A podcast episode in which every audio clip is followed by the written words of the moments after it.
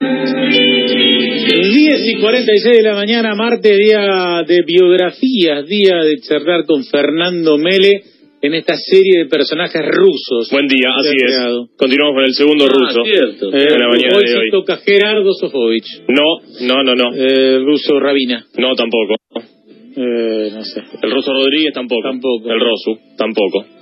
Vamos a hablar de León Tolstoy. Ah, ¿Acaso uno de los más grandes escritores de, de la era moderna? Nacido como Lev Nikolayevich Tolstoy entre el 28 de agosto y el 9 de septiembre de 1828 en Yasnaya Poliana, que es una pequeña finca, una pequeña aldea al sur de Moscú, unos 200 kilómetros al sur de Moscú, en la región de Tula.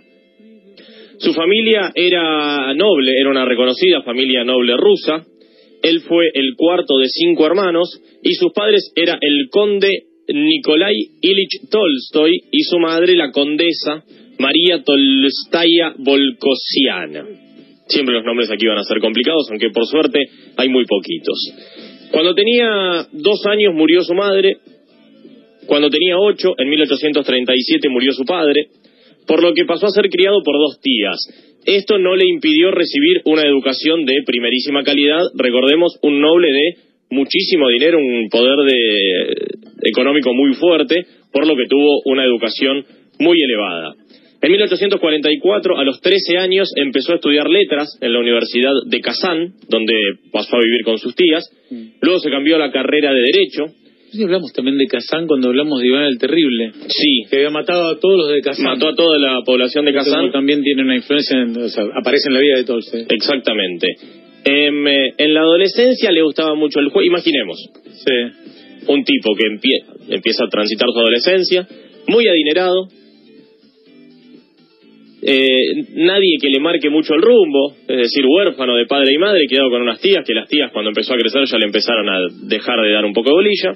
Entonces empezó a meterse en el alcohol un poquito, empezó, a meterse mucho en el juego, le gustaba mucho jugar, no le gustaba estudiar, andaba con muchas mujeres, recibía, sí, favores de muchas mujeres. uno está acostumbrado a ver una imagen pública de Tolstoy de un hombre grande, no se imagina. Siempre viejo, siempre con barba blanca, siempre con barba blanca. Una especie de Leandro N. Alem de Rusia. Claro, nunca fueron jóvenes. En su fisonomía, ¿no? Sí, sí, sí. La barba blanca larga. Un hombre que pareciera nunca fue joven, pero sí. En 1847 abandona la universidad y se vuelve a vivir al campo, a aquella finca en Yasnaya Poliana, en aquel pueblito, que sería un lugar eh, protagonista en su vida. Esto le genera una profunda sacudida cuando vuelve de la ciudad al, eh, al campo, porque empieza a ver la condición en la que vivían los siervos que mantenían el lugar donde él había nacido y se había criado, y se propone, todavía sin saber cómo, mejorar las condiciones de sus siervos. Y aquí eh, trazamos un punto que volveremos a retomar en algún momento. En los siguientes años de su vida se va a Moscú, se va a San Petersburgo, pasa a buscar trabajo o un casamiento con alguna otra noble que le conviniese económicamente. Habíamos dicho le gustaba mucho el juego y tiene que empezar a escapar y esconderse mucho por deudas que va dejando en distintos lugares, justamente por el tema del juego. Y en 1853, a los 24 años, se declara la guerra de Crimea, que enfrentaba por un lado al imperio ruso y por el otro al imperio otomano, Francia e Inglaterra. Que, digamos, la guerra que hasta hace poco tuvo este, todavía alguna... Y tuvo algún... ah, sí, Algún revival, ¿no? sí, Eh, sí. Esto, 1853. Sebastopol, el sitio de Sebastopol. Sí, ahora vamos a hablar de ello también. Mm. Em, su hermano lo impulsa a irse con él al Cáucaso. Cáucaso, región que, como mencionábamos recién, también está vinculada con Iván el Terrible porque la había conquistado. Iván el Terrible en el sur de Rusia, entre el Mar Negro y el Mar Caspio. Y él no pertenecía al ejército, solo va a acompañar a su hermano, pero un comandante se fija en él, le hacen así, algo así como una prueba, y, y termina ingresando como suboficial a la brigada de artillería en la que estaba su hermano. Ya desde chico le gustaba muchísimo la escritura, desde los 19 años escribía prácticamente todos los días algo, pero fue en esta época cuando le empezó a dar más importancia porque tenía problemas reumáticos. Se preguntará usted qué tendrá que ver empezar a escribir con tener problemas reumáticos. Cuando estaba ahí en el ejército pide licencia para irse a unas termas para tratar su problema de reuma y tiene que hacer mucho reposo en base a ello.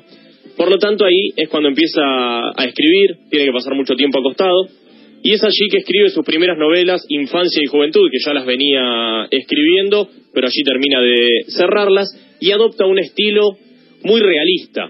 Contaba mucho cómo era la sociedad en aquel entonces, la sociedad rusa, problemas cotidianos. Eh, ese es un poco el estilo literario que él adquiere.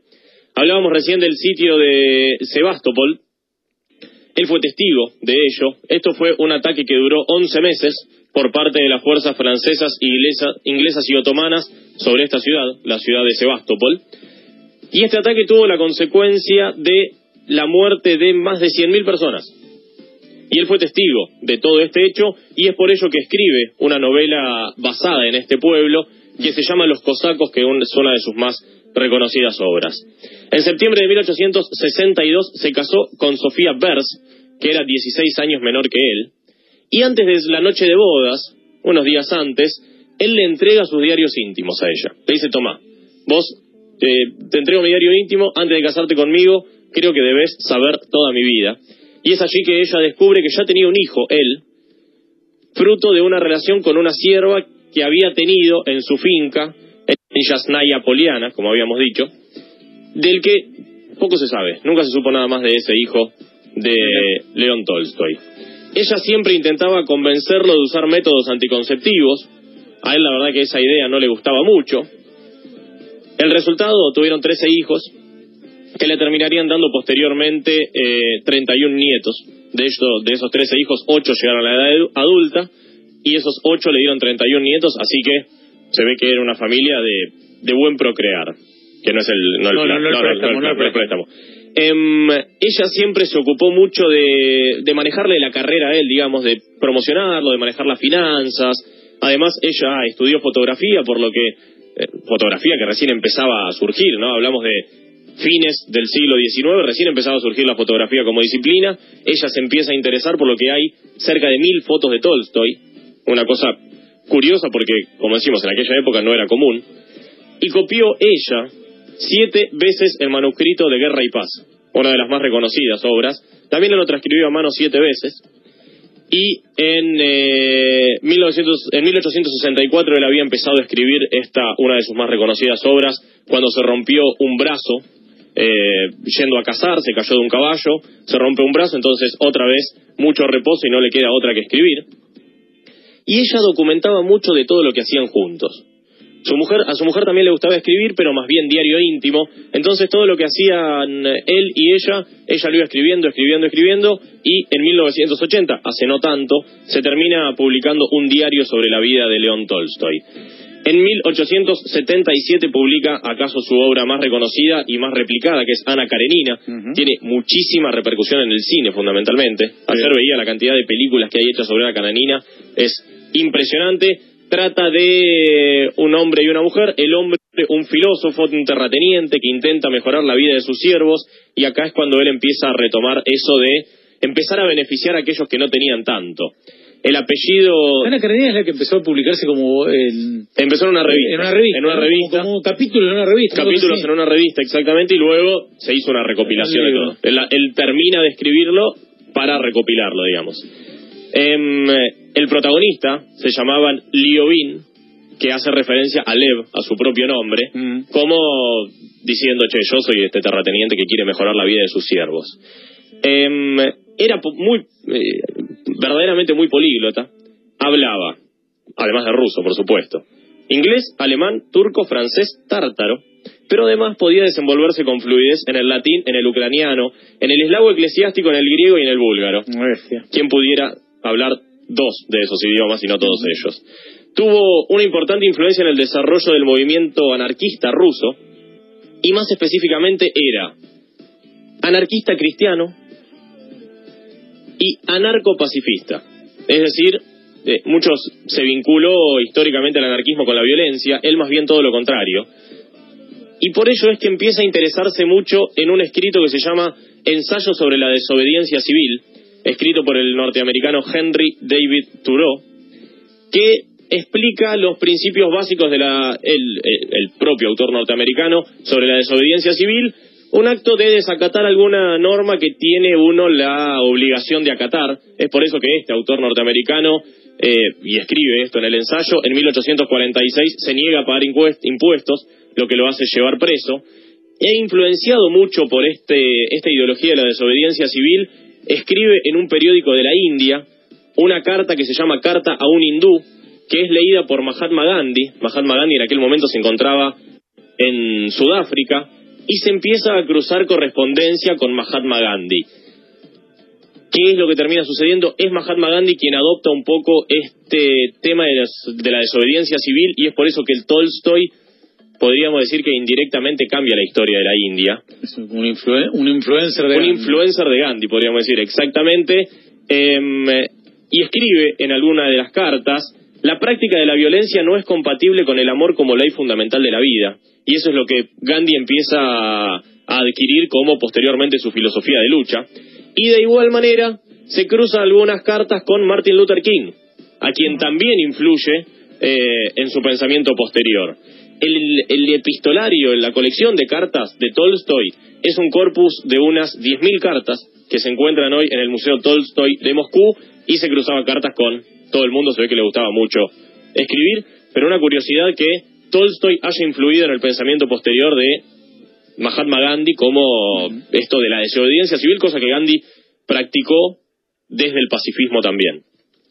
Fue uno de los mayores defensores del Esperanto, para aquellos que no saben, el esperanto es la lengua internacional, es un intento de lengua internacional creada por un oftalmólogo, un polaco llamado Ludwig Samedov, que en 1887 publica un, un artículo que se llama La lengua internacional, firmado bajo el nombre no propio, sino de doctor Esperanto, y es por eso que al idioma, este intento de idioma internacional, eh, se le pone el nombre de Esperanto, y fue Tolstoy uno de los máximos defensores, de hecho, algunos de sus libros están transcriptos al esperanto, que es una mezcla de algunos idiomas africanos con el español y algunos eh, idiomas aborígenes latinoamericanos.